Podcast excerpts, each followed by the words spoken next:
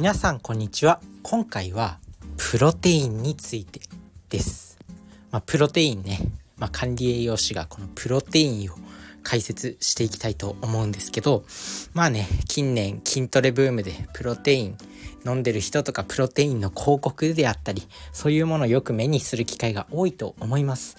スーパーとか行ってもなんかプロテインの商品これこれこれは何タンパク質を何グラム含んでますよとかあとはなんか流行りのオイコスっていうヨーグルトあんのかな。自分はあんまり食べた時はないけど。まあどうやらタンパク質がすごくいいらしいと。なんかそのタンパク質ブーム筋トレブームが広まるにつれてこのタンパク質プロテインブームがなんか広まってるようにも思うんですけどしっかりと正しい飲み方とか正しい正しい何？利用方法利用方法っていうか正しい飲み方正しい使い方を知っておきましょうっていうことです。でまずプロテインってねホエイプロテインとカゼインプロテインとソイプロテインっていうのがあるんですよ。聞いたことありますかね？まあ、ホエイプロテインとソイプロテイン。まあ、ホエイっていうのは動物性のプロテイン。で、ソイっていうのは大豆。まあ、大豆ってまあ、ソイって言うんですけど、英語で。まあ、あと、カゼインプロテインっていうのもありますよっていう、まあ、こういった3種類が主にあるよっていうところです。でまずプロテインっていうのはまあね飲み物なんか粉を溶かしてこうごくごく飲むものとっていうね、まあそういうイメージがあると思うんですけど、まあ一般的に英語でタンパク質のことです。で、まあプロテインのね、サプリメントとかプロテインのパウダーとかあると思うんですけど、まあそういったものがありますと。で、まず冒頭でもお話しした、まあ、3種類ですね。ホエイプロテインとカゼインプロテイン、ソイプロテインっていうのがあるんですけど、まずホエイプロテインっていうのは、まあ、牛乳、まあ、ホエイプロテインっていうのはホエイタンパクを中心に作られている。で、ホエイタンパクっていうのは、まあ、牛乳に含まれるタンパク質の一種で、まあ、ヨーグルトの上澄み液。まあ、ヨーグルトって、なんかこうね、あのブルガリアヨーグルトとかなんかプレーンヨーグルトあの大きい容器に入ってるタイプのヨーグルトあるじゃないですか、まあ、ああいうものを開けるとなんか上の方にちょっとした上澄み液ってありますよねあれとかあとはチーズの製造過程で出る液体なんかねこうちょっと黄色っぽいようななんか黄色っぽいようなちょっと酸っぱいようなまあなんかそんな液体があるんですけど、まあ、それをホエイって言います。で、そのホエイ、まあ、乳製ですね。乳製、日本語で乳製って言うんですけど、そのホエイに含まれるタンパク質がホエイタンパクって言います。で、このホエイタンパクっていうのは他のプロテイン、まあ、ソイプロテインとかカゼインプロテインに比べると吸収速度が速いんですね。で筋肉の合成に必要な BCAA っていうブランチドチェーンアミノアジットを略して BCAA って言うんですけどこの筋肉合成に必要な BCAA がホエイタンパク質にはたくさん含まれてるんですよだからまあホエイタンパクっていうのはトレーニングの直後であったりとか運動の直後とか素早くタンパク質を補給したい時に非常に優れているタンパク質なんですね。でまあ運動後っていうのはまあ、結構ね筋肉が負傷してて人間の体って運動した後何かこうね傷つけた後筋繊維を傷つけたりとか筋肉を使った後っていうのは回復しようとする作用が働いてるんですよ。まあ、そういう時に、まあ、ね、こう筋肉を回復させる力が強まってるんですね。そういう時にこの吸収の速いホエイタンパクを摂取することによって、まあ、より筋肉が合成されやすくなると。まあなんでよくね筋トレしてる人とかなんか筋トレ終わった後すぐタンパク質プロテイン取ってるじゃないですか。まあそんな感じですね。YouTuber とかなんか中山きんに君とかあとは YouTuber のプロタンとかまあそういった人もなんかプロテインねプロデュースしたりとかしてると思うし動画の中でトレーニング終わった後すぐプロテイン飲んだりしてると思います。まああれは非常に理にかなってるんですね。なのでこのホエイタンパクは筋肉を傷つけた後まあ運動直後に取るといいよっていうところです。でこのホエイタンパク一つデメリットがありましてまあ、牛乳飲むとよくお腹を壊してしまう人っているんですよ。まあ、これね牛乳に含まれる乳糖っていうものが体に合わない、まあ、乳糖っていうものをあまり分解する力がない人がこう牛乳飲むと下痢になってしまうんですけどこれ乳糖不対症っていうねまあ、そういった症状が症状を持ってる人がいるんですよ。まあ、そういう人はホエイタンパクを飲むとお腹を壊してしまう人も中にはいらいるんで、まあ、そういう方はあの WPI っていうなんかホエホエイタンパクの中でも WPI っていう分離ホエイタンパクのものを選ぶと非常にいいんですね。でこのホエイタンパク、まあ、通常の、ま、濃縮ホエイタンパクまあ、WPC っていうものがあるんですけどこれが通常のホエイタンパク。通常のホエイタンパクが WPC ですね。でもこの普通のホエイタンパクには牛乳でお腹を壊す原因ってなってる、まあ、この乳糖、まあ、ガラクトースっていうものが残ってしまっているんですよ。でもこの分離ホエイタンパク WPI っていうものはそれを生成してるんで、まあ、通常のこの濃縮ホエイタンパクの WPC よりも乳糖が含まれる率が少なくなってるんですよ。なので牛乳でお腹壊しやすい人っていうのは、まあ、タンパク質あプロテインのねパッケージの表面に WPI とかって書いてあるものを選ぶといいよっていうところです。で次2つ目のカゼインタンパク。まあ、あんまりこれはね聞いたことない人も多いと思うんですけどこのカゼインタンパクっていうのは、まあ、ホエイタンパクと同じく、まあ、動物性の、まあ、牛乳に含まれるタンパク質の一種で牛乳に含まれるタンパク質の約80%はカゼインタンパクなんですね。でこのカゼインタンパクまあね理系とかこう生物学系のこう大学通ってた人とかあとは高校でも多分やるのかな理科の実験とかであのカゼインのタンパク質のこう何？凝固実験みたいなのをやった人もいるんじゃないかなと思うんですけどこのカゼインのタンパク牛乳のタンパク質って、まあ、pH, pH、まあ、pH ですね pH を4.2ぐらいに調整すると固まってくるんですよ。まあ、そんなカゼインタンパク。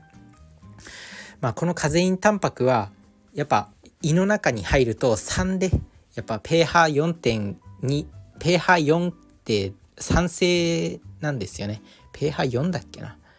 pH がなんか酸性に傾くとこのカゼインタンパクっていうのは固まっちゃうんですよ。で胃袋の中ってこれ胃酸が入ってますよね。でなんでこのカゼインタンパクっていうのはこう摂取すると胃の中の酸の力で固まっちゃうんですね。でまあこう一旦固まっちゃうんで、まあ、ホエイタンパクに比べると吸収スピードはゆっくりになるっていうこと同じタンパク質ではあるんだけどこのカゼインタンパクっていうのは酸の力でこう凝固する固まってしまう性質があるんで、まあ、胃とか酵素の胃に入ってなんか消化酵素とかの力で、まあ、固まってしまうんですよ。まあ、その分消化吸収スピードはゆっくりになる。ゆっくりになるんだけどゆっくりになることのメリットも一応あって、まあ、血中のアミノ酸濃度は維持されやすいんですね。まあ、吸収スピードがゆっくりなんで、まあ、確かに消化はちょっと遅くなるけど、まあ、血中のアミノ酸濃度はずっと維持されてる。でこのことを利用して、まあ、持続的なタンパク質補給としてこのカゼインタンパク質を利用する方法もあるということですね。まあ、体にまあ、長い時間タンパク質を保っておきたいっていう時にはこのカゼインタンパクっていうものを利用するといいよっていうところです。で3つ目のソイタンパクこれは大豆のタンパク質ですね。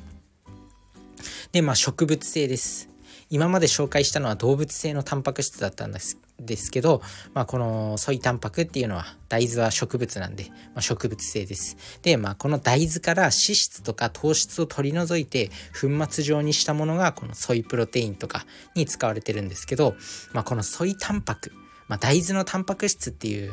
のは結構大豆イソブ大豆イソフラボンとか大豆の栄養を一緒に摂取することができるっていうメリットがあります。で、この大豆イソフラボンっていうのは女性ホルモンに非常に構造が似てるんですね。で、大豆イソフラボンって結構女性ホルモンと同じような作用があるんですよなので結構女性向けのプロテインとして勧められているっていう特徴がありますでこのプロテインどう使っていくっていうところなんですけどまずプロテインの選び方と取り入れ方まあまずねこの吸収が早いホエイタンパクはまあさっきもちょっとお伝えしたんですけどトレーニング後に使うといいですよっていうところです。まあ、あとは通常であればねあの1日に必要なタンパク質っていうのは食事から十分補えるんですけどトレーニング後とか、まあ、出先とかで食べ物持ち運ぶのめんどくさいとか運動直後に、まあ、いきなり運動直後になんか固形物、まあ、運動直後にいきなりサラダチキン食うっていうのも